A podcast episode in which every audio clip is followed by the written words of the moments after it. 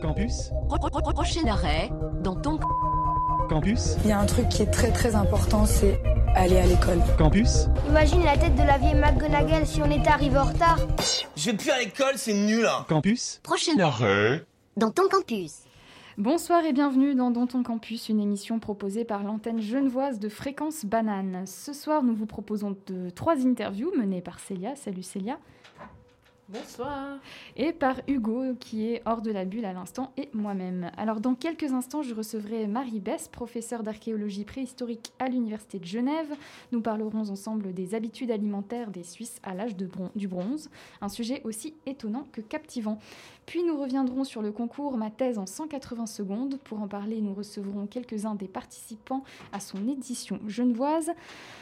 Finalement, vers 19h30, nous parlerons sport. Nous écouterons euh, Gwendoline Gras, chargée des partenariats et du recrutement des bénévoles pour la Spartan Race. Alors, il est 18h08, nous avons un petit peu de retard. Nous sommes le 26 avril 2021. Avant de retrouver l'archéologue Marie Bess, nous écoutons Sunflower de Vampire Weekend and Steve Lacey.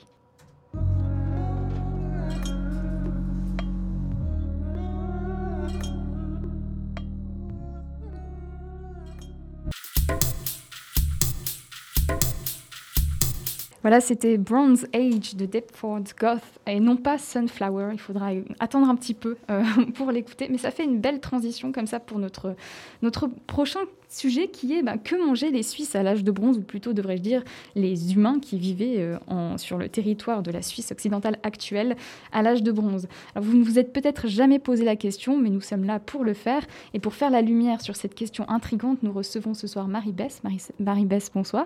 Bonsoir. Vous êtes professeur d'archéologie préhistorique à l'Université de Genève et ce soir nous revenons ensemble sur les résultats d'une étude que vous avez menée à propos de l'évolution de l'alimentation en Suisse occidentale à l'âge du bronze. Son nom c'est, attention pour mon anglais, euh, Bronze Age Innovations and Impact on Human Diet, a multi-isotopic and multi-proxy study of Western Switzerland. Elle a été réalisée en collaboration avec cinq, cinq autres de vos collègues issus de l'Université de Genève, de l'Université de Neuchâtel, de l'Université française d'Aix-Marseille et de l'Université de Barcelone. Elle a euh, été publiée en anglais en janvier 2021 dans la méga revue scientifique en ligne PLOS ONE. Avant de détailler les résultats de votre étude dans la deuxième partie de cet entretien, je vous propose de faire une remise à niveau pour les novices en archéologie euh, qui nous écoutent. On a certainement euh, tous en tête euh, une ligne du temps qu'on a appris à l'école primaire, l'âge de pierre composé du paléolithique et du néolithique, suivi par l'âge du bronze et l'âge de fer. Ce soir, on s'intéresse particulièrement à l'âge du bronze. Quelles sont les caractéristiques de cette période? Bonsoir, merci pour l'invitation. Donc c'est avec plaisir que je vous parle de cette étude qui effectivement a été menée avec euh, différentes personnes. Peut-être qu'on y reviendra tout à l'heure. Euh, alors l'âge du bronze, c'est une période. Alors on va vraiment se focaliser sur la Suisse hein, parce que d'un point de vue chronologique, l'âge du bronze ne se situe pas dans le temps absolu au même, au même moment euh, selon où on se trouve sur la planète. Donc on va vraiment se focaliser sur, sur, la, sur la Suisse. Alors l'âge du bronze, comme vous l'avez dit, suit la période du néolithique, qui est les premières sociétés agropastorales. Et puis il s'appelle l'âge du bronze parce qu'il y aura vraiment le développement d'une métallurgie du bronze qui demande des techniques relativement avancées avec la, la création de l'alliage entre le cuivre et l'étain pour faire le bronze. Et puis, se succédera à l'âge du bronze, l'âge du fer. Et au niveau euh, sociétal, si je puis dire, qu'est-ce qui se passe à l'âge de bronze? Est-ce que euh, comment les comment Ouais. les gens vivent à Alors, cette époque? D'abord, chronologiquement, j'ai oublié de le mentionner, en Suisse, en Suisse occidentale, le début de l'âge du bronze, c'est 2200 avant Jésus-Christ jusqu'à 800 avant Jésus-Christ. Donc, vous voyez, c'est c'est pas très long et c'est relativement proche de nous si on pense au temps de la préhistoire. hein. Alors, déjà depuis le néolithique, en fait, les sociétés, ce sont déjà des sociétés hiérarchisées, très organisées, qui connaissent des, des réseaux d'approvisionnement de matières premières importants à l'échelle de l'Europe. Et puis, euh, ben, à l'âge du bronze, c'est exactement la même chose. On a une stratification sociale que l'on peut identifier de, par les, les tombes, avec le, mobilier funéraire qui accompagne les individus, plus ou moins riches, plus ou moins importants. Et c'est vraiment une société qui, qui, va exploiter aussi les ressources euh, naturelles et puis qui va faire de l'élevage et de l'agriculture, qui est pleinement maîtrisée. Et en général, c'est alors c'est comme ça qu'on définit l'alimentation dans un site ou une région, c'est qu'on va étudier les eaux de la faune, comme ça on détermine les espèces qui ont été élevées, principalement le, le bœuf, le porc, la chèvre et le mouton, selon les périodes à l'âge du bronze au néolithique. Et puis, ben, on étudie également les restes de graines et puis quelques pollens aussi qui peuvent compléter euh, des informations.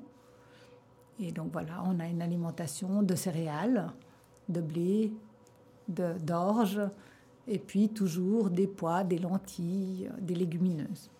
Et souvent, on, divise l'âge du bronze en trois sous-catégories. Il y a l'âge du bronze ancien, l'âge du bronze moyen et l'âge du bronze final.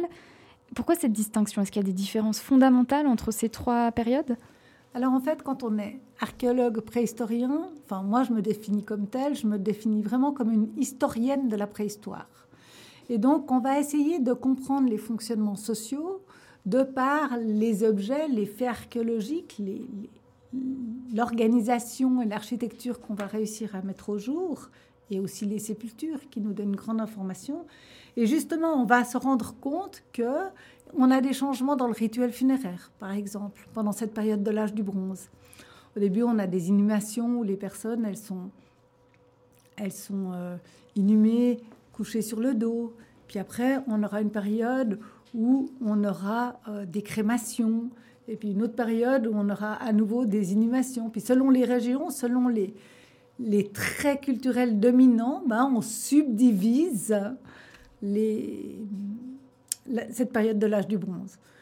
Et puis aussi euh, ben, l'habitat.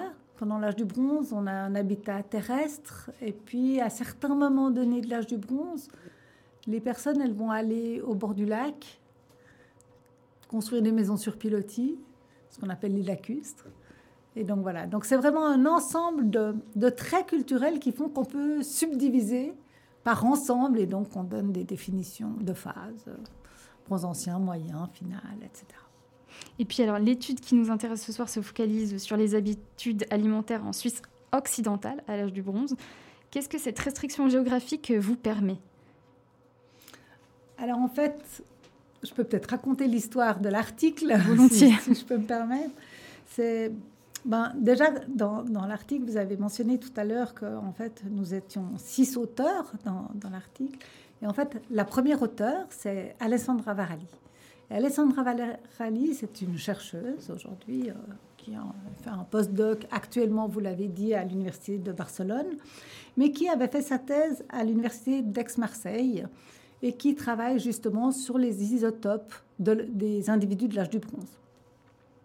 Et comme elle avait fini sa thèse, comme souvent dans, dans la recherche, quand on veut faire une carrière euh, académique ou de, ou de chercheuse, ben, on cherche des bourses, on va faire des études à, l'étranger, on se déplace et puis euh, on essaye de sortir des papiers, comme ça a été fait celui-ci. Et en fait, Alessandra, ben, elle a exprimé le souhait de venir en Suisse parce que dans mon laboratoire, euh, on a des individus, des squelettes, à partir desquels on peut faire ce genre d'études. Et donc, ils n'appartiennent pas à mon laboratoire. Hein. Ils sont mis en, dépôt par différentes institutions pour être protégés et valorisés d'un point de vue scientifique. Et puis, ben, ben c'est la raison pour laquelle ben, elle est venue une année, elle a trouvé une bourse pour une année, j'ai trouvé les fonds pour faire les analyses. Puis ben, après, il faut définir un sujet qu'on arrive à faire en une année avec toutes les études possibles et puis euh, ben, réussir à écrire un article après. Donc, euh, ça ne s'était jamais fait en Suisse, ce type d'études pour l'âge du bronze. Et puis ces études isotopiques, justement, euh, du carbone, de l'azote et puis du soufre, permettent d'arriver à l'échelle individuelle au niveau de l'alimentation. Puis ça, c'est vraiment quand même quelque chose de, très puissant comme type d'information. Alors que quand je vous disais qu'on trouvait les, os des animaux dans un site, ça concerne l'ensemble de la population. Là, on est à l'échelle individuelle. Et donc, quand vous dites que euh, elle a eu accès, enfin, vous avez eu accès à des squelettes euh, qui se situent en Suisse aujourd'hui, est-ce que ça veut dire que les squelettes qui se situent en Suisse aujourd'hui, qui sont gardés euh, par des institutions suisses, sont des squelettes qui ont été trouvés en Suisse? Alors, absolument. Alors, alors tous les squelettes qui ont été analysés sont issus de fouilles archéologiques qui ont été menées euh, et pour lesquelles on a toutes les informations qui garantissent le lieu, la situation, la chronologie, euh, les objets associés, une étude de, pour les individus, individus, du sexe, de l'âge ont été faites. Donc on, avait, on a vraiment des données fiables et c'est aussi la raison pour laquelle ce sont ces sites-là qui ont été étudiés. Donc, euh, pour, comprendre hein, le, régime alimentaire des personnes vivant sur le territoire de Suisse euh, occidentale à l'âge du bronze, vous avez étudié 41 squelettes humains, 22 squelettes d'animaux et 30 échantillons de plantes provenant de sites en Suisse occidentale et en Haute-Savoie.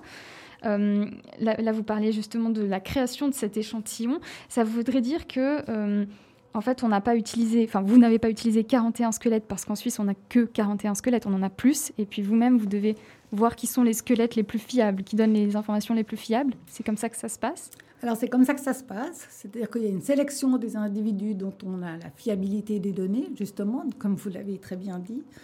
Euh, sur leur, localisation et leur association avec euh, d'autres données.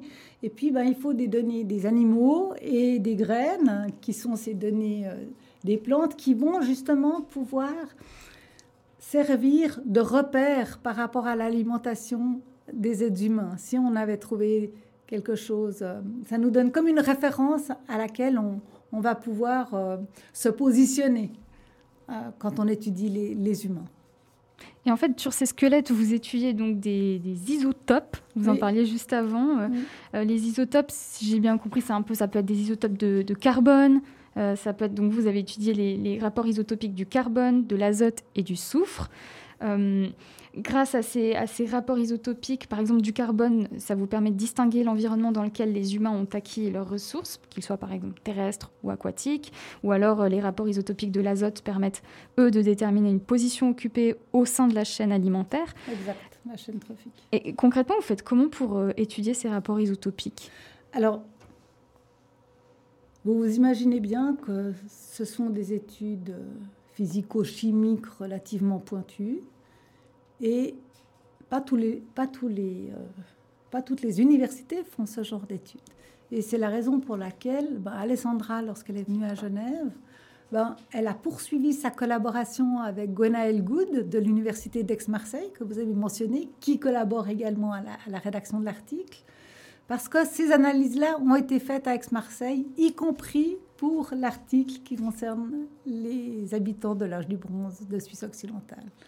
Donc, euh, ce sont vraiment des, laboratoires spécialisés qui vont faire euh, l'extraction euh, de ces données-là.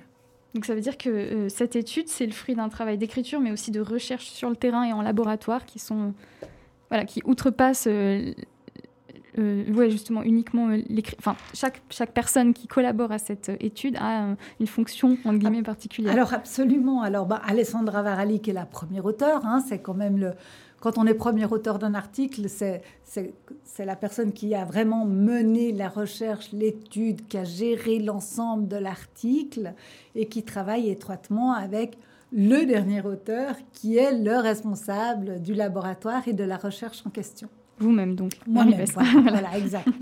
Et puis après, ben, il y a forcément d'autres personnes qui ont collaboré. Je vous, donne, je vous ai parlé tout à l'heure de Gwenaël Good, qui était la responsable d'Alessandra à Aix-Marseille pendant son doctorat. Mais il y a par exemple aussi Mireille David Elbiali, qui est une archéologue, qui est une spécialiste de l'âge du bronze de l'Europe. Et donc, les discussions avec Mireille ont été très importantes pour l'interprétation des données euh, et pour les intégrer dans l'état des connaissances actuelles, pour justement montrer l'apport de l'étude. Donc chaque, chaque co-auteur a sa place et son information qu'elle transmet pour arriver à la finalité de l'article. Alors justement, ces analyses d'isotopes vous permettent d'étudier de nombreuses données, hein, telles que l'évolution des pratiques agricoles, l'utilisation ou non de fumier, enfin ça c'est très précis, même l'état hydrique des cultures. On en mhm. parlera plus en détail dans la deuxième partie de cet entretien. Euh, mais, pourtant, recueillir les informations sur l'âge du bronze n'est pas une chose aisée, aussi notamment en raison de l'évolution des rites funéraires euh, dont vous parliez euh, juste avant. Est-ce que vous pourriez nous l'expliquer Pourquoi c'est de plus en plus compliqué, plus l'âge du bronze avance bah, En fait, il y a... En fait, je vous ai parlé tout à l'heure des différences des rites funéraires qui sont présents à l'âge du bronze, et on a l'inhumation et on a de la crémation. La crémation, ça veut dire que les corps, ils sont brûlés. Et quand on brûle les corps, ben, le collagène, il n'est pas conservé. Et ben, l'identification également de l'individu, de l'âge, du sexe, etc., ben, ça peut être beaucoup plus compliqué. Hein. Il faut, euh, et, forcément, ben, on a une documentation hétérogène. Et quand on a des inhumations, et il faut qu'elles soient bien conservées, on arrive relativement bien à, un, les fouiller, deux, à prélever les os et à les étudier. Ben, dans une crémation, déjà, c'est plus difficile. Déjà, euh, les sépultures à crémation, certaines facilement, relativement facilement identifiables parce que les corps ou les cendres des corps ont été déposés dans un récipient, dans une céramique, dans une poterie, tandis que quelquefois elles ont simplement été mises dans la terre ou dans un récipient en matière organique qui n'est donc pas conservé. Et donc voilà, on a, on a une différence de conservation des données archéologiques qui ne facilite pas le travail. Vous parliez du collagène, j'en profite juste pour préciser à ceux qui nous écoutent, c'est vrai qu'on ne l'a pas précisé, mais les isotopes sont donc euh, observables dans le collagène qui se trouve dans les dents ou dans les os. Euh, c'est correct. Oui, hein. c'est juste. Pour le carbone, l'azote et le soufre, c'est correct. Voilà. Après, on n'ira pas plus loin. on peut faire d'autres, euh, on peut faire d'autres analyses isotopiques qui ne sont pas présentes dans cet article mais que l'on peut faire euh, notamment sur des eaux même brûlées, tandis que le carbone, l'azote et l'oxygène, on peut faire seulement sur les eaux euh, non brûlées. Alors, malgré les, difficultés qu'on évoque hein, à réaliser parfois ce type d'études, euh, eh bien, vous, on a, vous avez réussi notamment à faire, partie, euh, à, faire en partie pardon, la lumière sur la consommation des habitants du territoire de la Suisse occidentale à l'âge du bronze. Avant de revenir en détail sur les conclusions de votre étude, Marie-Bess, nous vous proposons une pause musicale. Alors, cette fois-ci, on va écouter Sunflower de Vampire Weekend and Steve Lacey.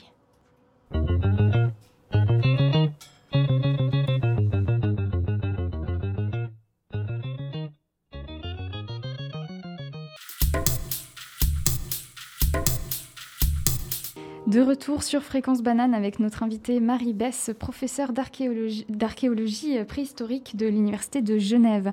Alors ensemble ce soir, nous revenons sur les résultats d'une étude réalisée notamment par des chercheurs de l'Université de Genève afin de comprendre l'évolution de l'alimentation en Suisse occidentale à l'âge du bronze. dans la première partie de cet entretien, nous sommes revenus sur les méthodes employées par les chercheurs et chercheuses pour recueillir les informations. Nous allons maintenant nous intéresser à ces précieuses informations et ces précieuses conclusions. Alors, de manière générale, vous constatez l'apparition de nouveaux systèmes de gestion qui permettent une activité agricole plus intense et rationalisée, notamment une intensification euh, de la fertilisation avec euh, l'utilisation du fumier ou euh, de la rotation des cultures. Est-ce que l'on sait pourquoi les hommes de l'âge du bronze ont dû intensifier la fertilisation? Alors j'aime bien votre question parce que votre question elle est déjà un petit peu orientée. Pourquoi ils ont dû euh, En fait, alors je ne sais pas s'ils ont dû, je ne sais pas si c'est une conséquence, enfin, mais euh, en fait on, se rend compte qu'il y a une augmentation de la population. Hein. Déjà avec le néolithique, avec les sociétés agro-pastorales, déjà au néolithique et à l'âge du bronze ça se poursuit, il y a une augmentation de la population. Et donc, on peut se demander s'ils ne recherchaient pas une, production plus importante. Voilà. Et ils ont développé des méthodes, des moyens techniques d'agriculture, comme vous l'avez mentionné, qui permettent une augmentation de la production. Est-ce qu'on a une, une, idée du nombre de personnes qui vivaient en Suisse à cette époque-là ou pas du tout? Je ne me risquerai pas à donner un chiffre. D'accord. Euh, L'Europe a, connu une période plus sèche pendant l'âge du bronze, pas non plus une période aride, mais juste un peu plus sèche. Est-ce qu'elle a eu un, impact sur l'hydratation des cultures? Alors en fait, ce qui s'est passé, c'est que on constate au cours de l'âge du bronze, pardon, la présence d'une nouvelle céréale qui n'était pas du tout présente précédemment. C'est la présence du millet. Alors déjà, cette présence-là, ça nous donne des informations sur des axes de circulation des personnes, des idées et des biens, des axes qui sont nouveaux, puisque le millet nous vient euh, de Chine. Donc on voit que cet axe est-ouest, hein, presque, ouais, euh, sur la même latitude presque, c'est un axe qui, qui n'existait pas au préalable, et donc qui atteste vraiment de renouvellement culturel important. Et, ben, ce millet, ben, on sait que pour le cultiver, il faut un environnement, enfin, le millet a besoin d'un environnement sec pour, pour, pour grandir, je pense. et, euh, et donc, euh, rien que la présence du millet atteste justement d'une d'une période beaucoup plus sèche. Mais est-ce que euh, vous avez constaté un stress hydrique? Alors moi j'ai appris ce terme euh, dans, mm. dans, votre étude. Donc le stress hydrique, c'est une situation dans laquelle la demande en eau dépasse les ressources euh, en eau disponibles. Et si j'ai bien compris dans, dans l'étude, vous dites qu'il n'y a pas de stress hydrique. pourtant, on voit quand même que c'était une période un peu plus sèche. Comment vous l'expliquez? Ben, C'est-à-dire que, en fait, le stress, il faut pouvoir l'identifier. Et euh, on peut avoir des stress alimentaires hein, que l'on voit sur les dents, que l'on voit sur les os, quand il y a un, arrêt de croissance, par exemple. Donc, c'est ces marqueurs de stress qui, peuvent être euh, lisibles, mais ça ne signifie pas que chaque événement impacte les os, impacte les données archéologiques euh, systématiquement. Et puis, justement, ça, ça nous oblige à réfléchir un petit peu autrement. Quand on a des données qui sont pas toujours homogènes, puis qui pourraient sembler un peu, pas contradictoires, mais enfin, donner des informations qui, qui sont légèrement euh, discordantes, ben, ça nous oblige à rechercher la complexité du fonctionnement de la société ou des sociétés. Comme aujourd'hui, les sociétés ont, ont des fonctionnements complexes. Ben, à l'âge du bronze, la société était également complexe. Donc ça nous oblige à développer des modèles et des interprétations au-delà d'une certaine simplicité qu'on aime bien avoir d'ailleurs. Mais ça nous oblige vraiment à rechercher cette complexité dans de la société. Et, qu'est-ce que ça donne de rechercher cette complexité? Est-ce qu'on arrive à avoir des réponses ou étant donné qu'on veut rentrer dans quelque chose de complexe, plus vrai, c'est très compliqué bah, Par exemple, cette étude, elle a montré, donc ce que je disais tout à l'heure, c'est qu'on avait des sépultures, puis dans certaines sépultures, on a des objets archéologiques qui sont déposés, et puis on interprète la présence de certains objets qui sont en matière première peut-être euh, recherchés, rares, ou le nombre d'objets comme la richesse de la personne. Si on a une présence d'un individu qui est décédé avec beaucoup d'objets archéologiques, eh ben, on aura tendance à lui attribuer un statut social important par rapport à une personne qui n'aurait pas d'objets archéologiques funéraires associés dans sa sépulture.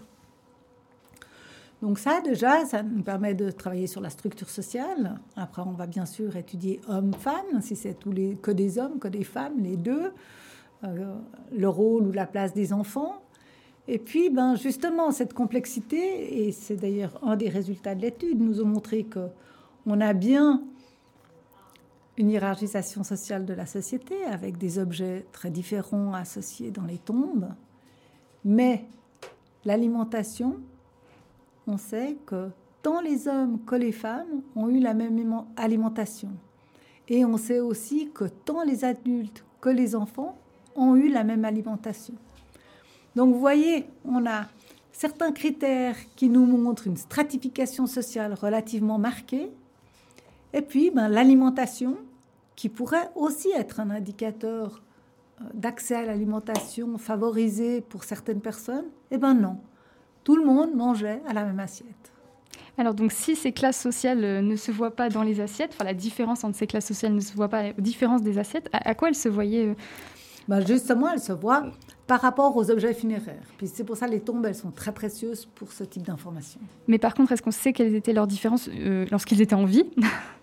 Alors, bah alors ça, c'est ce que l'archéologue, c'est sa manière de travailler. C'est-à-dire que quand on fouille une sépulture, la première question que l'on se pose, c'est quand on fouille une nécropole, la première question que l'on se pose, c'est est-ce que la population inhumée reflète la population vivante?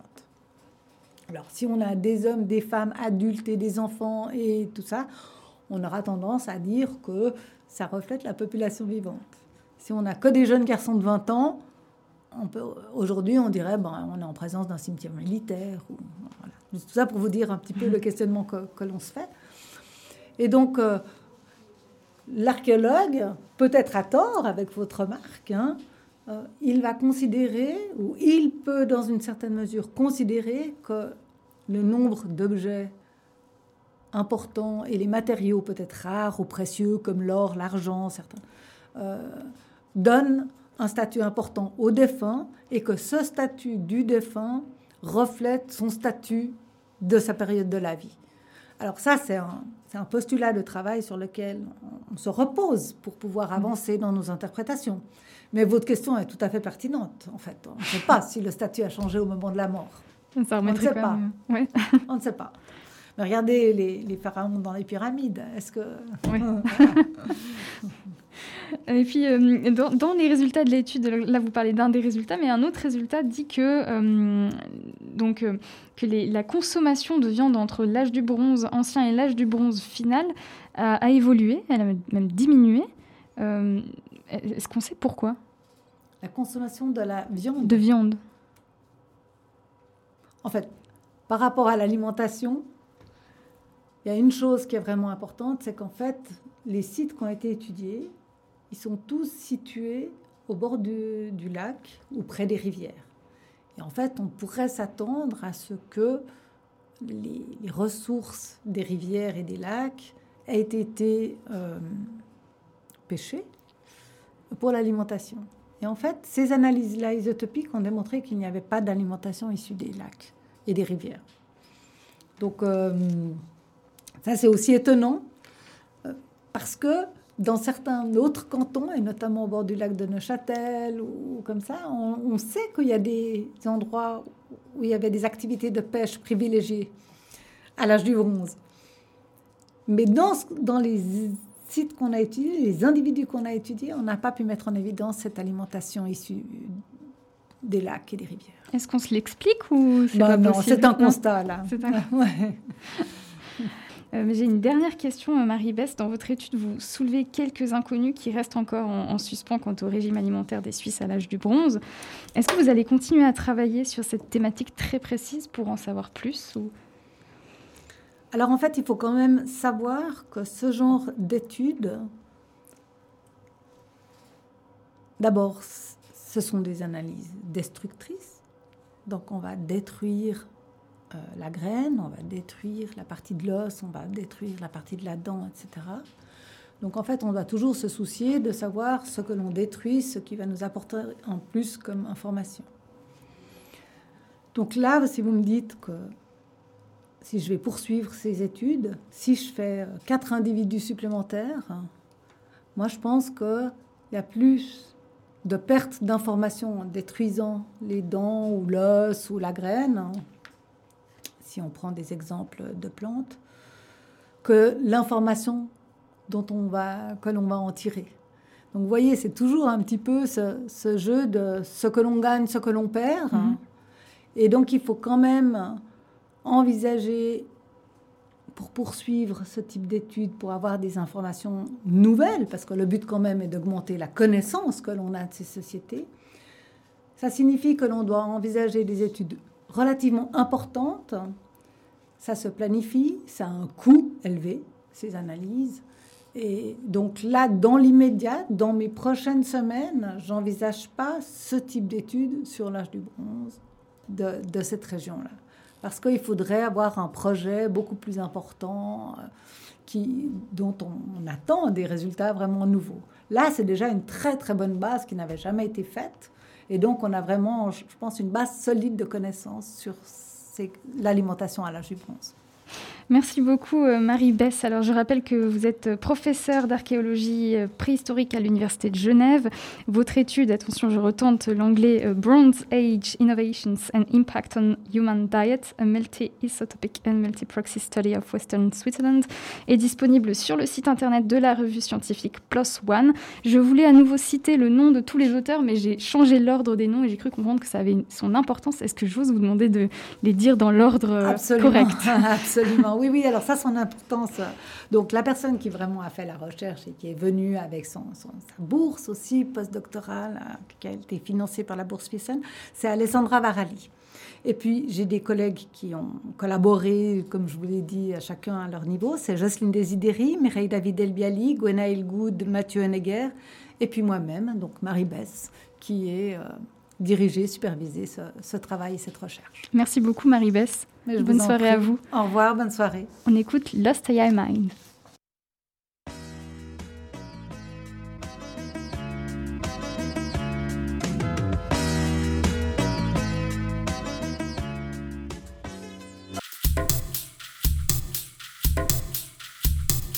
Après le bachelor, place au master et après le master, place pour certains au travail de thèse. Mais rien que le mot nous fait peur. Des années de recherche avec comme résultat un travail écrit long de plusieurs centaines de pages. Alors quand il est question de le résumer euh, en 180 secondes, ça donne quoi? Hugo, grâce à tes invités ce soir, on en saura plus. Effectivement, ce soir, euh, on reçoit euh, non pas deux, ni trois, ni quatre, mais cinq invités que nous avons le, le plaisir d'accueillir dans notre studio pour parler du concours Ma thèse en 180 secondes. Euh, ce concours, vous en avez certainement entendu parler. Le but de l'exercice, il est très simple. Des doctorants et des doctorantes doivent présenter leur thèse au grand public en trois minutes maximum. Des années de recherche résumées en une poignée de secondes. Un beau challenge dont l'édition 2021 a eu lieu il y a quelques jours. Pour en parler avec nous ce soir, nous accueillons les deux co-organisatrices euh, de ma thèse en 180 secondes à l'Université de Genève, Mallory Schaub, qui est responsable du pôle soutien à l'enseignement et à l'apprentissage à l'UNIGE, et Fanen Sisban euh, du service de communication. Bienvenue. Merci. Et puis, on aura le plaisir tout à l'heure de recevoir également trois des gagnants du concours, Stefano Polastri, Léonie Pellissier et Kenza Abouir. Ils ont remporté respectivement le premier prix du jury, le deuxième prix du public, euh, le deuxième prix du jury, pardon, et le prix du public. Euh, on va en parler tout à l'heure dans la deuxième partie de cette interview, mais on va commencer par poser quelques questions à Fanen Sisban et Mallory Schaub. On aura ensuite une pause musicale et on se tournera vers nos trois gagnants. Euh, c'est pas tous les jours qu'on reçoit cinq invités, donc ça demande un petit peu d'organisation. Mais donc, pour commencer, euh, je pense qu'une brève présentation historique s'impose en ce qui concerne ce concours Ma thèse en 180 secondes. J'ai cru comprendre que le concept était né en Australie avant de s'exporter un petit peu dans différents pays, euh, dont la Suisse. Est-ce que vous pouvez nous en dire un petit peu plus, Mallory Schaub et Sisban Depuis quand est-ce que le concours existe à l'Université de Genève? Alors le concours existe à l'Université de Genève depuis 2016 et nous avons eu donc une succession d'éditions avec une petite coupure le temps de l'année 2020 pour la cinquième édition ensuite en 2021. D'accord, donc il y a eu une coupure à cause du Covid, j'imagine. Il semblerait effectivement que ça ait mis quelques obstacles pour l'organisation de cet événement, mais on s'est rattrapé en 2021. En tout cas, force est de constater que le concours est devenu assez euh, populaire. Je pense que le concept plaît beaucoup. Euh, des doctorants qui présentent leur travail donc, euh, au grand public de manière simple et concise en trois minutes seulement. Euh, Mallory Schaub et pour vous qui co-organisez cet événement, quel est l'objectif finalement d'un tel concours? Quel est l'intérêt derrière, derrière tout ça? Alors, en fait, il y, y, a deux aspects. En fait, il y a un intérêt pour, pour les candidats eux-mêmes, pour les doctorants. Souvent, c'est un travail assez solitaire, le doctorat. Donc, c'est un bon exercice pour eux d'apprendre à communiquer euh, le contenu de leur recherche au grand public euh, avec des termes simples. Donc, euh, je pense que c'est un, bon challenge et utile aussi bien pendant leurs années de recherche qu'après. Et puis, il y a un aspect plus pour le grand public pour en savoir plus sur ce qui se fait dans la recherche dans les universités organisatrices. Alors maintenant qu'on en sait un peu plus sur les, buts et les intérêts de ma thèse en 180 secondes, est-ce que vous pouvez nous expliquer plus concrètement comment s'organise le concours et quelles sont les étapes jusqu'au jour où les candidats se retrouvent euh, devant le jury? Alors effectivement, c'est une organisation qui s'étale sur plusieurs mois, parce que ces 180 secondes, certes, sont courtes, mais elles prennent du temps à, mûrir et euh, c'est effectivement un temps de préparation qui est relativement long. Donc si on prend une sorte de rétro-planning, on va ouvrir les inscriptions principe en septembre, ce qui nous permet de, donner la possibilité alors à tous les doctorants de toutes les facultés, hein, c'est vraiment ouvert à toutes les disciplines, de pouvoir euh, se porter euh, candidat en s'inscrivant. Et puis, à l'issue de cette phase d'inscription, on va organiser une séance d'information pour euh, leur expliquer effectivement les enjeux de ce concours, son organisation, l'importance aussi de la communication autour de ce concours, et on va leur donner aussi là les éléments propres à leur permettre de se préparer à ce concours. Ces 180 secondes ne s'improvisent pas. C'est comme je l'ai dit tout à l'heure un travail relativement précis et important pour distiller ces recherches, comme vous l'avez dit vous-même, qui, durent depuis plusieurs années, en, en, quelques phrases clés convaincantes et importantes pour permettre de faire passer leurs recherches relativement complexes dans un discours qui soit accessible à tout le monde. Donc, à l'issue de cette séance d'information, euh, on va donc leur proposer plusieurs possibilités de, préparation. Ils vont avoir accès à des ateliers, des ateliers qui leur permettent de préparer leur texte, leur visuel aussi, et puis la performance scénique, parce que c'est aussi ça, un travail de, de jonction entre un contenu, un visuel et la forme que va prendre aussi leur rapport au public sur la scène. En plus de ces ateliers, on leur donne aussi la possibilité de participer à des ateliers de théâtre, d'improvisation théâtrale, où là, ils vont travailler leur aisance, leur confort dans la relation à l'autre, dans la relation sur scène. Et puis, ils vont aussi avoir la possibilité, c'est une forme de préparation, hein, euh, de travailler en, regardant ce qui a déjà été fait, en visionnant les vidéos euh, des anciens euh, candidats qui sont à leur disposition tout comme aussi un, guide qui leur donne quelques bons conseils sur la manière de structurer son texte ou de préparer leur seul et unique support, parce qu'ils ont le droit qu'à une seule diapositive. Et puis plus on va s'approcher du concours, plus on va quelque part resserrer la préparation avec, dans les semaines qui précèdent, un coaching individuel. Donc là, on travaille avec Samuel Lagier, qui est un ancien doctorant euh, en neurosciences de l'Université de, Genève, mais qui s'est beaucoup euh, spécialisé dans la vulgarisation scientifique et qui est lui-même aussi euh, comédien de théâtre d'improvisation et qui fait une à deux séances de coaching individuel avec les doctorants pour travailler le texte et pour faire une première mise en scène où il va leur donner la possibilité de s'entraîner une fois avec un débriefing. Et puis on resserre encore la préparation avec la veille du concours, euh, une répétition générale qui se veut au plus proche des conditions du concours et qui là met les doctorants et doctorantes qui se seront préparés depuis plusieurs mois sur la scène pour tester bah, justement cette jonction entre leur texte, leur visuel et leur travail sur scène. Donc vous le voyez avec ça, effectivement, c'est plusieurs mois de travail. Alors pour les organisatrices, certes, mais aussi pour les doctorants et doctorantes pour qu'ils arrivent le jour J au mieux de leur confort et de leur performance. Effectivement, on aura l'occasion d'en parler un petit peu avec eux. Mais donc, euh, si on veut s'inscrire, il n'y a, pas de, a pas de sélection. N'importe qui peut s'inscrire, en fait, euh, à la base. Oui, n'importe qui peut s'inscrire. Après, ça dépend, la sélection dépend du nombre de candidats qui se sont inscrits. Parce que, en fait, l'événement qui, à la base, doit, est, conçu pour être fait en présentiel, en présence de public, donc, euh, sur une soirée, on a un nombre bien sûr limite, limite de on va pas on va pas faire une soirée avec 40 candidats. Vous imaginez bien que c'est pas c'est pas digeste. Et donc euh, donc bah, ça dépend de ça. Jusque là en fait depuis 2016 euh, à, l'université de Genève en tout cas on n'a on pas eu besoin de sélectionner des candidats en fait euh, en moyenne on a eu entre 11 et 18 candidats entre 10 et 18 candidats pardon d'accord Peut-être j'amène une, précision, c'est vrai que c'est ouvert à tous les doctorants et doctorantes qui veulent participer. Quand même une condition, c'est qu'il faut que leur travail soit suffisamment avancé. Donc on a rarement des doctorants ou doctorantes qui sont à trois mois euh, d'avoir déposé leur projet de thèse. Il faut quand même une certaine maturité par rapport à leur sujet, avoir a priori déjà débuté la collecte des données, puisqu'on doit quand même pouvoir s'entendre sur les promesses de cette recherche.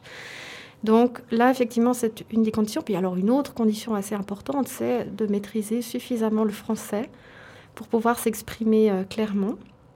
Mais ce n'est pas évidemment une nécessité d'être francophone de, de, langue maternelle. On a vu d'excellents candidats, et je crois que vous en entendrez un tout à l'heure, qui effectivement ne sont pas francophones au départ, mais qui nous déploient un texte absolument délicat. C'est vrai, effectivement.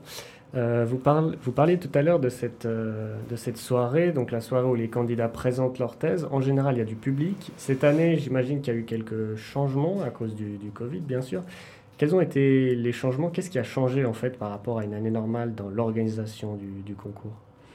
Alors oui, euh, en fait, comme beaucoup d'événements, on a dû qui ne, peuvent plus se dérouler avec public depuis mars 2020. En fait, L'édition euh, qui était prévue en 2020 devait avoir lieu en mars, donc on a été un peu pris de court par le confinement. L'université avait carrément fermé, donc euh, c'était plus possible d'organiser. Donc euh, pour, pour cette édition-là, en 2020, on, a pu, on, était obligé de reporter directement.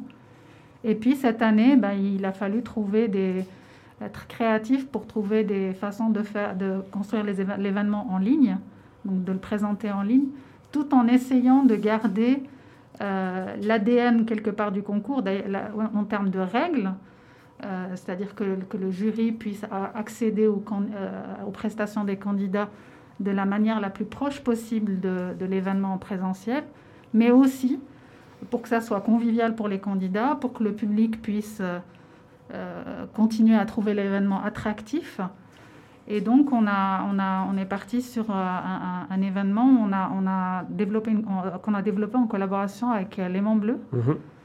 Et ça, ça a été vraiment un plus cette année de, de pouvoir travailler avec, euh, avec L'aimant bleu. Donc, on a, on a, le concours s'est déroulé en, en, trois étapes finalement. Donc, en fait, il y a une première étape où les candidats, on, est, on, a choisi d'être dans la même salle qui était prévue à la base. C'est un grand auditoire à Unis-du-Four, donc euh, la U600, donc, qui est censé accueillir 650 personnes. Euh, et là, bah, ça s'est fait en auditoire vide. Euh, donc les candidats pour, filmer, ont filmé leurs prestations. Donc comme disait Mallory tout à l'heure, d'abord il y a eu les, répétitions générales comme pour, le, comme pour l'événement présentiel, la veille. Et ensuite, ben, on, ils avaient droit de de faire leur euh, prestation une seule fois. Euh, une fois, c'est-à-dire qu'une fois qu'on a tourné, c'était fini, c'était fini mm. comme, comme quand on est devant le public. Mm-hmm. Et ensuite, euh, le jury était réuni quelques jours plus tard où on, présentait donc les, les, les, capsules vidéo au, jury qui jugeait selon comme, comme il l'aurait fait en temps normal. Et puis ensuite, la troisième étape, c'était la, livraison, si on peut dire, du résultat au public, à savoir, bon, les, bien sûr, les, résultats du jury étaient gardés secrets jusqu'à la soirée euh, qui a eu lieu donc le 16 avril dernier. Et, euh, et là, en fait, l'émission, enfin, la, soirée était sur deux sites, dans le plateau de, sur le plateau de Léman Bleu avec euh, une série d'invités de l'université et des membres du jury. Et nous, on a réuni les candidats euh, en salle U600 pour qu'ils puissent visionner l'émission en direct parce qu'on s'est dit que c'était plus sympathique pour eux de, que d'être chez eux chacun euh, devant, parce que c'était l'idée qui était évoquée au départ, mhm. c'est qu'ils soient chez eux avec Zoom et puis qu'on leur apprend les résultats à ce moment-là, mais c'était un peu triste, donc euh, voilà. On s'est dit que la salle était assez grande, en respectant, on avait largement la possibilité de respecter les distances. Et puis voilà, donc en fait, l'émission s'est passée sur le plateau avec un duplex avec, euh, avec nous et les candidats. Et donc, ils, ont pu apprendre le, résultat en direct. Euh, ils ne le savaient pas. Et on a pu recueillir leurs réactions euh, en direct quand ils ont su qu'ils, ont, qu'ils avaient gagné. Alors une édition particulière, mais une édition qui a pu avoir lieu quand même. Hein. Les candidats et candidates ont pu se prêter à l'exercice. Pour rappel, ils étaient au nombre de 10 au départ. Euh, un prix du public a été attribué à l'un d'entre eux, ou plutôt à l'une d'entre eux, Kenza Abouir, et puis trois gagnants, euh, Stefano Polastri, Léonie Pellissier et Oslem Sevi, qui ont été désignés par le jury. Euh, ils se qualifient ainsi pour les finales nationales. Mallory Schaub et Fanen Sisban, je voulais vous demander, est-ce que vous pouvez nous en dire un petit peu plus sur ce jury qui a désigné ces gagnants? Qui sont les membres de ce jury et sur la base de quoi est-ce qu'ils jugent les candidats? Alors, les membres du jury, euh, donc le jury composé de membres du milieu académique. Donc, nous avions comme président du jury cette année euh, Michel Grandjean, qui est professeur en histoire du christianisme. Il était accompagné donc dans sa lourde tâche d'évaluer euh, les candidats et candidates par Manuela Mota, qui est chargée d'enseignement à la faculté de traduction et d'interprétation, puis qui est aussi conseillère à la recherche européenne au service recherche. Donc, elle allie ces deux facettes enseignement et recherche. Nous avions aussi, et ça c'est effectivement euh, une continuité chaque, euh, année, chaque euh, jury est composé aussi d'un ancien lauréat. Donc nous avions Romain Baudinier, lauréat 2019, qui est docteur en médecine et qui actuellement travaille comme biotechnicien, qui a rejoint le jury, qui a changé de côté en fait dans le concours. Il passé de candidat lauréat à membre du jury. Jamais une tâche très facile, mais toujours intéressante. Et puis, le, jury est aussi composé de, personnes externes euh, au milieu académique, heureusement. C'est, en l'occurrence, cette année, nous avions Nathalie Boujard, qui est journaliste à la RSR. Et puis aussi Anne Buschweiler, qui est représentante de la société civile et qui est directrice du théâtre Forum Mérin.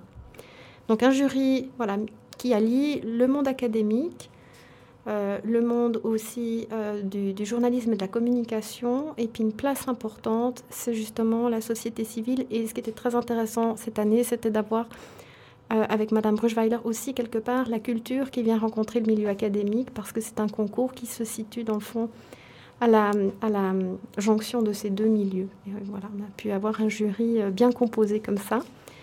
Et donc votre question, c'était de savoir sur quoi ils jugent les candidats et candidates. Alors ils ont trois critères principaux.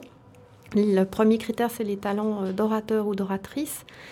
Donc la capacité euh, des personnes qui sont sur scène de pouvoir euh, jouer avec la voix, avec le regard aussi, et, de faire passer sa passion, son enthousiasme à pouvoir communiquer au public.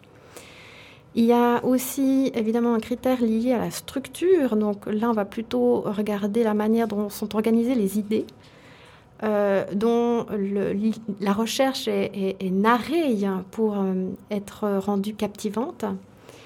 Et puis euh, aussi comment il y a un équilibre entre les phases introductives de son discours, le, cœur et, sa résolution, donc la fin. Et puis le troisième critère très intéressant et important dans ce concours, c'est la vulgarisation, autrement dit cette capacité à traduire des termes complexes euh, en des mots qui soient accessibles pour tout le monde, de jouer aussi avec le visuel qui permet aussi là de travailler un support de, traduction de la complexité par quelques schémas, quelques lignes.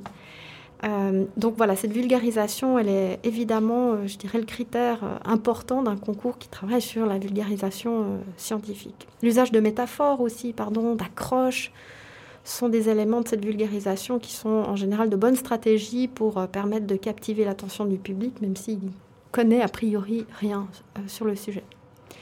Donc voilà les, trois critères. Il y en a un qui est quelque part dans le texte, c'est le temps.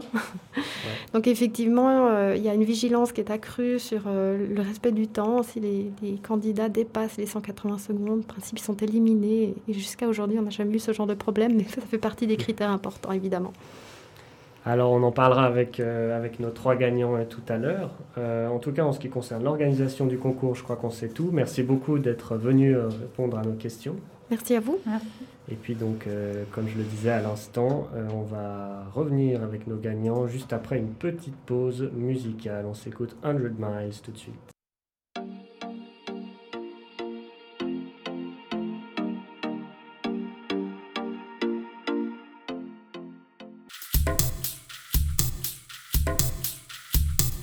On est de retour sur Fréquence Banane et on va continuer à parler de ma thèse en 180 secondes. Euh, le but du concours, on l'a dit, c'est de résumer et de vulgariser une thèse de doctorat en quelques minutes. Cette année, les gagnants s'appellent Stefano Polastri, Léonie Pellissier, Oslem Sevic et Kenza Abouir. On a la chance d'en avoir 3 sur 4 ce soir avec nous au studio. Alors, première question pour vous trois.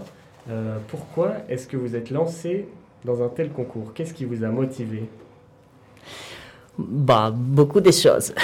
J'aime bien être sur scène, j'ai fait un peu de musique, du coup ça me motive déjà d'être sur scène. Et après, je voudrais bosser dans la communication de la science. Du coup, je pensais que c'était une opportunité pour, pour démontrer que je savais communiquer un peu de science. D'accord. Kenza? Alors pour moi, en fait, euh, j'allais souvent voir le concours, assister au concours pendant les études. Et puis, euh, quand on a reçu le mail, mon prof m'a transmis le mail en disant que ce serait une bonne idée. Du coup, ça, je me suis lancée dedans. D'accord. Euh, moi, c'était surtout pour euh, essayer de communiquer la science euh, bah, à mes parents, ma famille, mes amis, et puis euh, à des gens qui ne comprenaient pas forcément mon sujet ou euh, qui. euh, Alors, on a des petits soucis avec les chaises euh, au studio.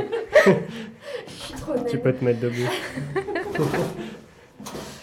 Et euh, voilà, pour pouvoir expliquer euh, des sujets que mes amis ne comprenaient pas forcément, et puis euh, voilà, pour pouvoir leur montrer ce que je fais, et puis communiquer la science. Ok. Et donc, une fois que vous étiez inscrit, il a fallu vous préparer, évidemment. En plus du travail qui consiste à simplifier et synthétiser au maximum sa recherche, il faut aussi s'entraîner à parler pour être à l'aise à l'oral. Alors, je voulais savoir comment ça s'est passé par rapport à ça. Euh, Mallory nous parlait tout à l'heure d'ateliers théâtre. Vous avez dû suivre des, des cours, des ateliers? Bah, moi, j'ai pas eu la chance de, de le suivre. Je suis arrivé un peu tard. euh, L'inscription était un peu tardive, mais oui, j'ai suivi des autres cours de la CUSO dans, dans les années passées. Du coup, ça m'a aidé. Et aussi. tu t'es entraîné devant les gens dans la rue, c'est ça? Oui, oui, oui. Quand j'ai fini mes potes, euh, j'ai cherché des autres gens pour, euh, pour répéter, et surtout pour travailler la prononciation des mots. D'accord. Et vous, euh, Léonie et Kenza, vous avez eu l'occasion de prendre des cours? Alors, moi, j'ai, euh, j'ai- du coup, je me suis inscrite à l'atelier théâtre, en plus des cours de la CUSO. Et euh, bon, pendant cet atelier, on faisait vraiment des pièces de théâtre, mais c'était, enfin, ça a entraîné, je pense, à être devant des gens et à parler. Et puis par la suite, en fait, vraiment travailler le texte et parler, s'entraîner avec le texte, j'ai un peu fait à la dernière minute parce que j'ai voulu nier le truc jusqu'au bout. du coup, je me suis retrouvée, genre deux jours avant, devant le miroir, en train de me le répéter 20 fois, et c'était comme ça que je me suis entraînée à le faire, en fait. D'accord. Toi, c'était un peu pareil, euh, Léonie? Euh, ouais, ouais, c'était pareil. Alors, euh, déjà, bah, ouais, une- on a eu des cours pour euh, bien poser le texte. Et puis ensuite, euh, bah, on a eu tout ce qui est atelier avec euh, bah, Samuel Lagier et puis euh, d'autres euh, personnes qui sont expérimentées dans la communication scientifique. Et du coup, c'était super sympa euh, de voir ces différentes professions euh, qu'ils exercent et puis, euh, puis comment ils ont réussi à du coup nous coacher pour arriver à se libérer et s'exprimer. Je voulais vous demander qu'est-ce qui a été le plus difficile pour vous dans toute cette préparation? Est-ce que c'est le fait de, de vulgariser, de déconstruire, le, de déconstruire pardon, le langage académique, ou c'était plutôt ce côté euh, s'entraîner à parler à l'oral, à être à l'aise? Qu'est-ce que vous avez trouvé le plus compliqué?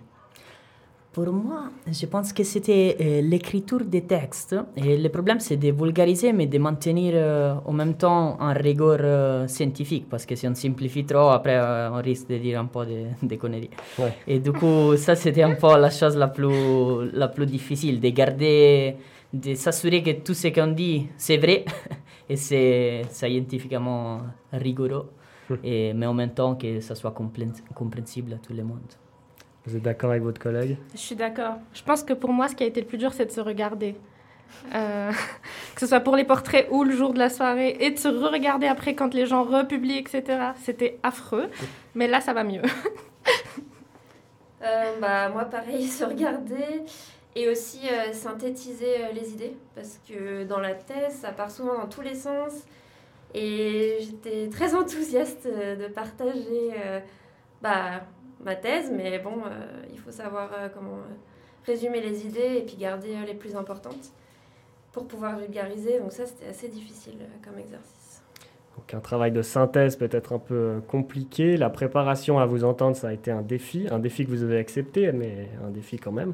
Et puis alors, une fois sur scène, on imagine que là aussi, c'était un sacré challenge, ça devait être un peu stressant. Qu'est-ce qui est le plus important sur scène? Est-ce que par exemple, il faut réussir son, son introduction, son accroche? Ça, c'est important? Pour moi, je sais pas, c'est plus important d'être euh, bien avec soi-même dans les moments, d'être euh, à l'aise. Et ça m'a franchement aidé d'avoir euh, d'avoir les autres candidats qui étaient là et, et aussi les autres les organisateurs parce qu'on avait la possibilité de regarder quelqu'un et ça, ça aide beaucoup parce que regarder juste une caméra, c'est Ouais. un peu difficile pour moi. Je comprends. Mhm. Les autres, vous êtes d'accord? Ouais, euh, alors euh, ouais, ouais. du coup aussi, euh, ce qui était important et ce qu'on nous a appris, c'était surtout de se faire plaisir et euh, voilà, d'avoir du plaisir à, à communiquer et en même temps essayer de lâcher prise parce que ce qu'on se disait avec Kenza, c'est que des fois on réfléchissait pendant le truc à ce qu'on allait dire et est-ce qu'on le savait encore par cœur et du coup il fallait réussir à faire le vide dans la tête et puis voilà, juste être dans le moment présent quoi. Après, la phrase, la phrase d'accroche, pour moi, c'était important aussi. c'est peut-être personnel. Bon, en tout cas, votre performance a été très appréciée puisque vous avez reçu euh, euh, le premier et le deuxième prix du jury, Stéphano et Léonie, et puis toi, Kenza, le prix euh, du public, c'est juste? C'est juste ça. Euh, On parle de tout ça depuis tout à l'heure, mais on en sait très peu finalement sur vos sujets de thèse. Donc, je vous propose de nous dire un petit peu de quoi parle votre travail. Cette fois, pas en 180 secondes, mais genre en 30 secondes. Je sais pas si c'est possible. Ah, on va essayer. C'est un défi, quoi. C'est un défi. C'est encore plus difficile. Bah, du coup, chaque fois qu'il y a une éruption explosive, il y a beaucoup de, de cendres volcaniques qui sortent d'un volcan et il faut savoir où ils vont parce qu'ils peuvent être dangereux pour, euh, dangereuses pour les, pour les avions. Et la plupart de ces particules, ils vont s'attacher et s'agréger. Du coup, ce que j'étudie, euh, c'est ce processus d'agrégation pour comprendre combien de particules ils s'agrègent et où ils tombent après une éruption, de telle façon qu'on puisse dire, dire les avions où ils peuvent passer après et où ils ne peuvent pas. Ok, bah, c'est assez clair. Bravo.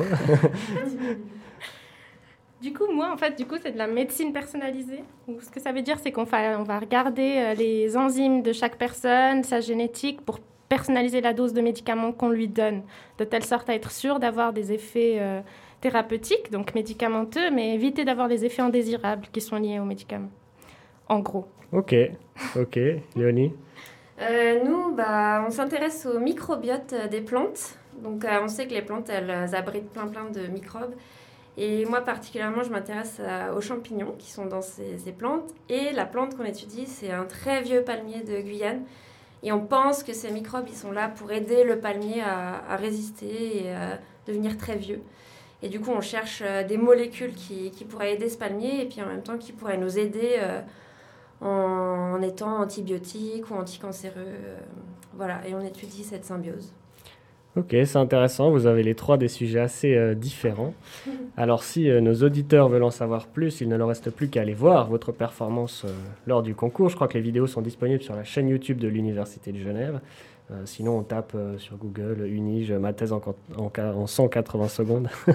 on trouve euh, très facilement. Tout a été filmé dans le cadre d'une émission en, en collaboration avec Léman Bleu, donc on peut retrouver ça sans problème. Euh, pour terminer, dernière question. Si euh, peut-être des gens se demandent s'ils tentent leur chance l'année prochaine, euh, qu'est-ce que vous leur dites pour les convaincre de participer? Qu'est-ce que ça vous a apporté à vous, personnellement, de participer? Stéphano Bah, moi, ça, ça m'apporte vraiment un plaisir de, de dire euh, un truc que j'écris. Surtout parce que c'était en rime dans mon cas, du coup, il y a vraiment un plaisir comme si je, je chantais en musique. Du coup, oui. De partager avec euh, le Oui, public oui, mais j'ai vraiment un plaisir dans, dans les rythmes, dans la musique, de, de ça. Du coup, d'un- d'un point de vue personnel, c'est ça. Après, je crois que c'est très différent pour chacun. Mais... Alors, moi, je dirais qu'il faut y aller, il faut pas hésiter. En tout cas, si la personne a des doutes, c'est qu'il il faut y aller et que ça apporte beaucoup. Je pense que ça apporte... euh, on- je pense qu'on reprend confiance en son sujet de thèse parce que la thèse, c'est une expérience où on perd espoir, on reprend espoir tout au long de la thèse. Le fait de voir qu'en fait, les gens sont derrière, en tout cas pour ma part, ça a été ça. C'est de se dire, OK, c'est bon, on y va. Du coup, il faut oser. Euh, ouais, moi aussi. euh, en tout cas, c'est une super expérience, faut pas hésiter. Et on s'est tous vus, même dans le groupe, on a rencontré des gens super sympas, des sujets de thèse euh, auxquels on n'avait pas idée. Et euh, on s'est tous vus progresser les uns les autres. Et franchement, c'est impressionnant. Et ça apporte beaucoup, beaucoup euh, pour la communication, pour être à l'aise, à l'oral. Et puis aussi, ça enlève un peu le côté frustrant où des fois on pense que notre thèse elle sert à rien, qu'elle va finir aux oubliettes. et du coup, ça remet un peu de baume au, au cœur quoi, de, de faire des choses comme ça. Donc ça vous a apporté beaucoup de choses et on rappelle que ça vous a apporté aussi une certaine somme euh, d'argent et une qualification pour la finale suisse en ce qui vous concerne Stéphano et Léonie, c'est juste? Toi Kenza, tu as remporté le, le prix du public.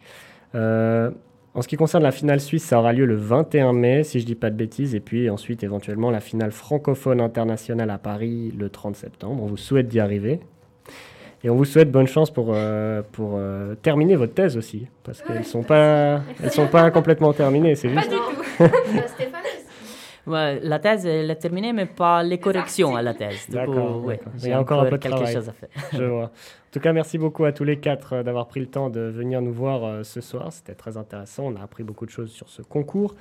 Et on se réjouit de la suite, ainsi que des futures éditions de ma thèse en 180 secondes. Euh, pour revoir l'édition de cette année, on rappelle que c'est dispo euh, sur Internet, sur la chaîne YouTube de l'UNIGE notamment. Et puis, euh, et puis voilà, de notre côté, on va poursuivre la programmation de l'épisode 32 de Dans ton campus. Il y a plein de surprises qui vont arriver, n'est-ce pas Célia? Alors, tout à fait, on va se retrouver avec une petite interview bien sympathique. D'ici là, pause musicale.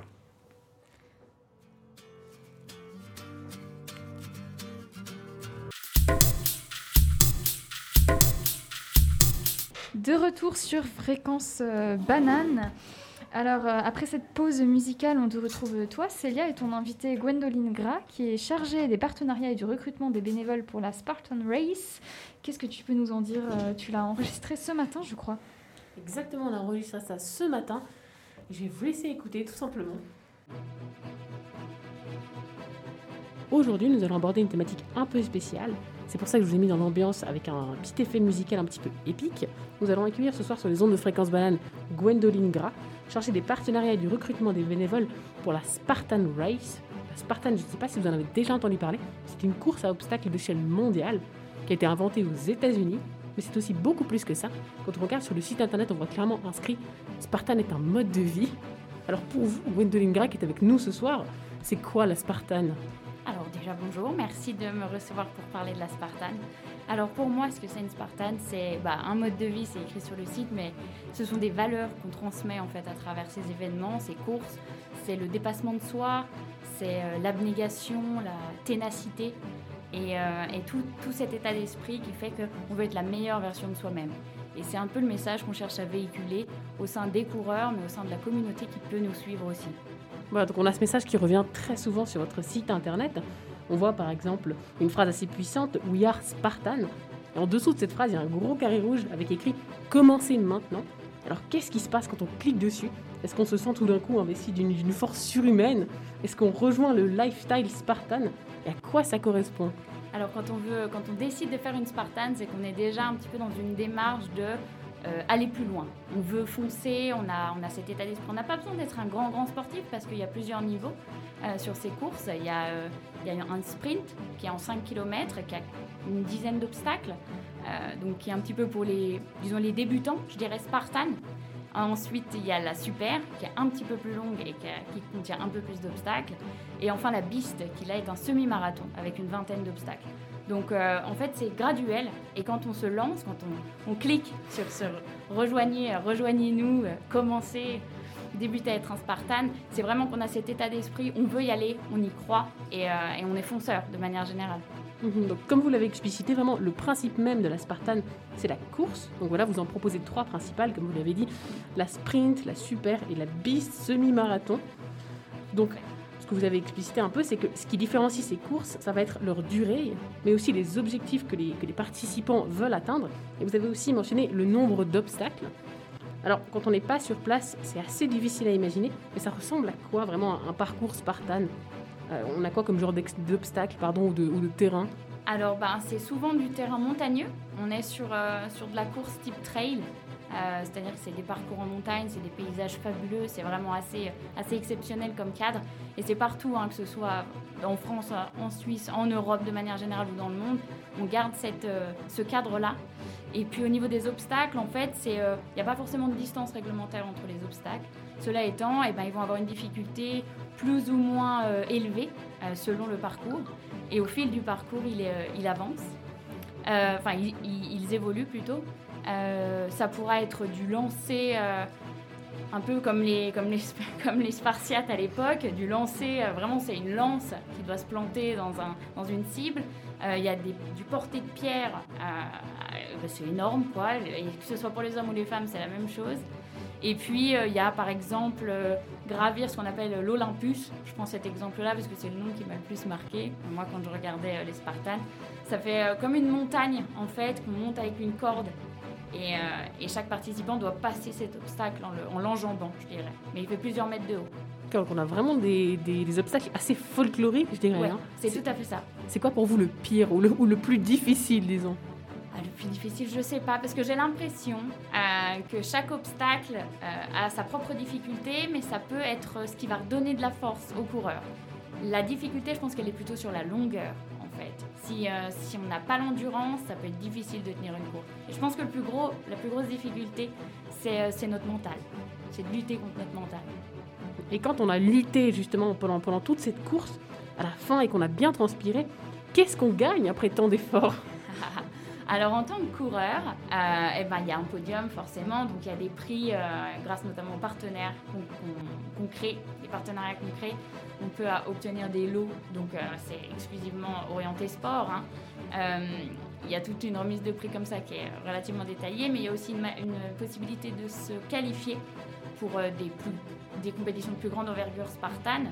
Donc notamment bah là, le championnat d'Europe, ça passe par une qualification sur un an. Il faut avoir fait euh, faut avoir couru euh, euh, des bistes et s'être qualifié en fait. Donc la troisième plus longue course, il faut s'être qualifié pour, pour les championnats d'Europe et on progresse comme ça. Et puis après, ben, c'est les cadeaux des partenaires, c'est devenir brand ambassador avec les Spartans. et c'est être l'image même de Spartan en fait. On rentre dans la famille Spartan quand on gagne. Et après, c'est l'accomplissement personnel. C'est vraiment c'est l'un des, des moteurs de, Spartan il y a des gens comme ça qui, font le tour, c'est-à-dire qui font les différentes compétitions européennes et qui vont par exemple d'un pays à l'autre justement pour faire les, Spartan Race. Ouais, tout à fait, tout à fait. Il y en a, bah, en fait, il y en a dans chaque pays. Euh, c'est assez, euh, assez méconnu quand on quand on ne s'intéresse pas forcément à la Spartan parce que ça reste quand même une activité sportive différente du reste. Donc, euh, il faut y prêter attention pour les connaître. Mais oui, oui, il y en a, il y en a une bonne dizaine par pays souvent qui sont, qui font partie de l'élite. On les appelle les élites. D'accord. Et, là, par exemple, qu'est-ce que vous me conseillez si là, maintenant, je vous dis que j'ai envie de, tenter l'expérience, comment on, prépare sa, sa première Spartan Quels conseils pourriez me donner un petit peu? Est-ce que je peux y aller comme ça du, jour au lendemain ou est-ce qu'il me faut quand même un petit peu d'entraînement? Alors, euh, je conseillerais un petit peu d'entraînement quand même euh, parce que bah, c'est pas rien, hein, ça demande un effort. Euh, voilà, au niveau cardiaque, au niveau musculaire, c'est conséquent, vraiment. Donc je conseillerais bah, de, se mettre déjà petit à petit, si on ne fait pas du tout de sport, de se mettre à la musculation de manière générale, et puis euh, éventuellement la course à pied pour euh, améliorer son endurance. Et finalement, sur le site de Spartan aussi, on retrouve des entraînements en 6 à 9 semaines pour préparer ses courses. Donc euh, on peut s'appuyer là-dessus. D'accord, donc oui, c'est quand même pas quelque chose qu'on fait comme ça sur un coup de tête. Non, c'est ça sera, ça sera très très difficile et l'idée c'est quand même de passer un bon moment. Donc maintenant, on va rentrer dans le vif du sujet. Donc ce pourquoi Gwendoline Grave est avec nous aujourd'hui, une course qui vous concerne. Alors quand je dis vous, c'est les membres de la communauté universitaire genevoise. La Spartan Race a besoin de vous. Je vais conserver le suspense un petit moment, juste le temps d'une pause musicale, et on vous explique tout ça juste après une musique que j'ai trouvée dans la playlist Spartan Race Motivation 2021 sur Spotify. Donc ça s'appelle The Mission, c'est de Dread Pit et Young Fusion. Donc j'espère que ça motivera votre fin de journée.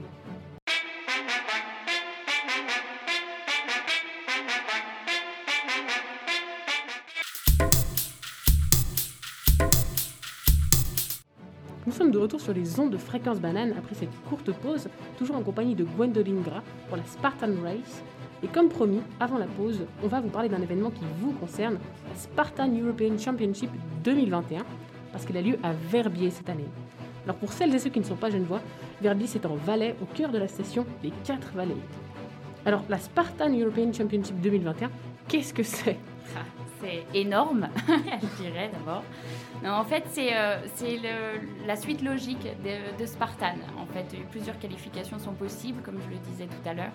Euh, on, peut, euh, on peut concourir à plusieurs courses sur, sur Spartan, qu'elles soient à travers l'Europe, à travers le monde, et se qualifier pour ces European Championship. La plupart du temps, ce sont principalement des Européens qui courent pour ça.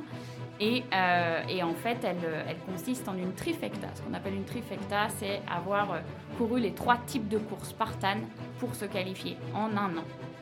Et, euh, et là, c'est là où on a souvent les élites. Et cette année, ce championnat d'Europe se concentre sur la biste, notamment. Nous, on est l'étape de la biste, donc la dernière étape.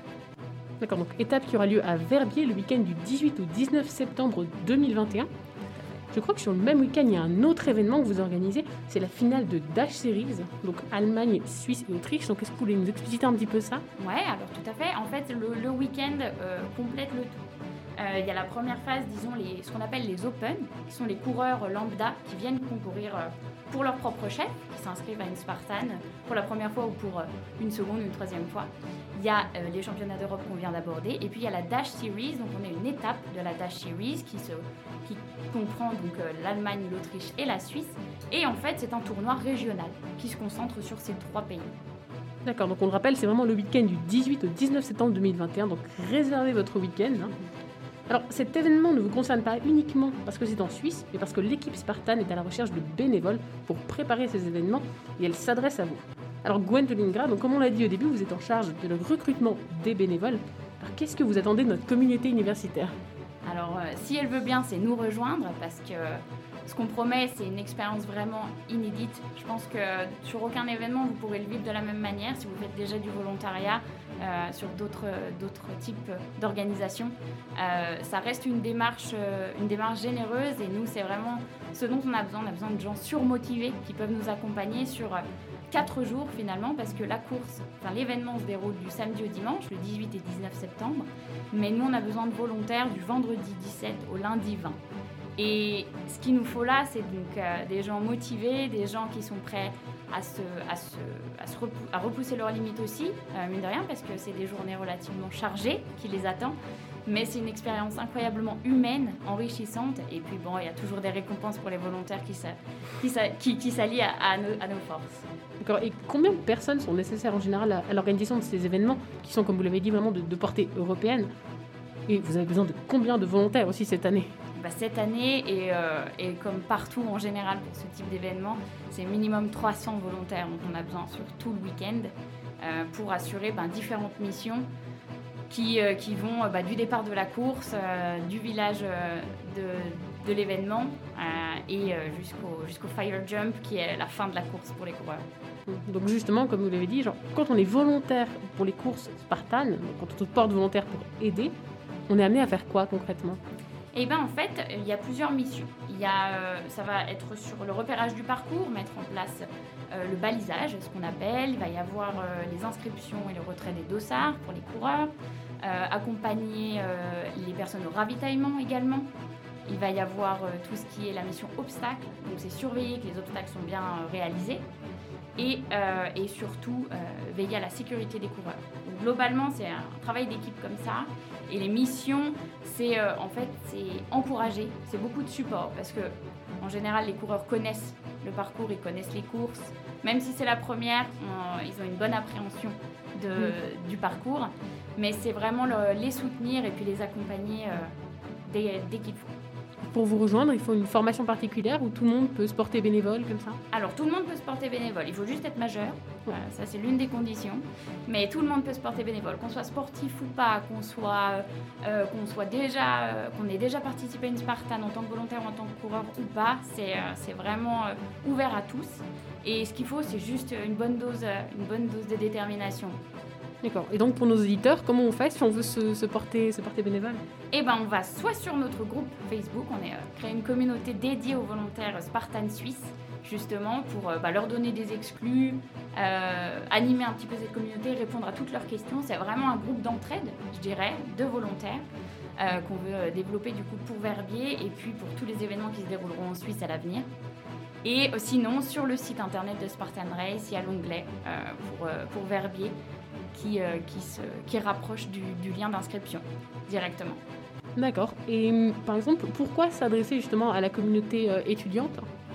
Eh bien parce qu'en fait, on a remarqué euh, sur la première édition qui avait eu lieu en 2019 que les étudiants, et même d'ailleurs dans d'autres destinations, hein, on le voit, euh, les étudiants sont plutôt euh, ben, des bons candidats pour, pour être volontaires avec nous parce que bah, ça reste une expérience humaine enrichissante et puis malgré tout professionnalisante aussi parce que on est euh, en contact perpétuellement avec le staff, donc les organisateurs, on voit comment ça se passe, on est dans les coulisses, donc on gagne une expérience euh, très enrichissante sur ces domaines-là.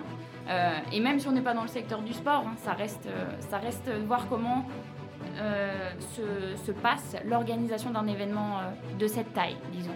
Donc c'est plutôt bien. D'accord. Donc Gwendoline Gras, cette interview touche gentiment à sa fin. Une dernière petite question pour tenter de motiver les futurs Spartans ou les futurs bénévoles. Est-ce que vous arrivez comme ça, en deux, trois phrases, à faire un petit motivation speech pour nos, pour nos futurs volontaires? Alors allons-y. Euh, alors si tu es déterminé, si tu es passionné, euh, que tu sois sportif ou non, sache que tu peux faire partie de la communauté spartane. Une expérience humaine et enrichissante t'y attend. Rejoins-nous à Verbier du 18 au 19 septembre pour nous aider à organiser les championnats d'Europe, la Dash Series et les Open de Spartan Race Suisse 2021. Aro Très bien, on va s'arrêter sur ça. Merci Gwendoline Gras. Merci à vous. Voilà, c'était l'appel euh, de Gwendoline Gras, chargée des partenariats et du recrutement des bénévoles pour la Spartan Race.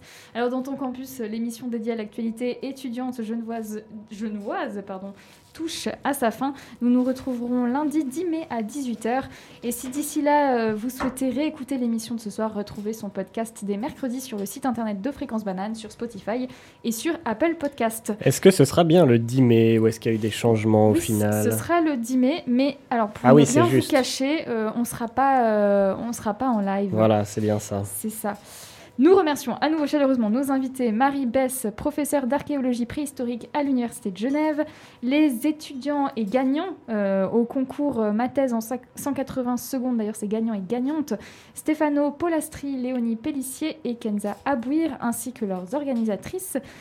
Mallory Schaub et Fanan Sisban, ainsi que Gwendoline Gras, que vous écoutiez à l'instant, chargée des partenariats et du recrutement des bénévoles pour la Spa- Spartan Race. Merci Célia et merci Hugo. Merci. Merci à toi. C'était une très belle émission, je trouve. Oui, et on a fini à l'heure en plus. Nous vous souhaitons une toute belle soirée. À tout bientôt. Campus Prochain arrêt, dans ton Campus Il y a un truc qui est très très important, c'est aller à l'école. Campus Imagine la tête de la vieille McGonagall si on était arrivé en retard. Je vais plus à l'école, c'est nul hein. Campus prochain arrêt, dans ton campus.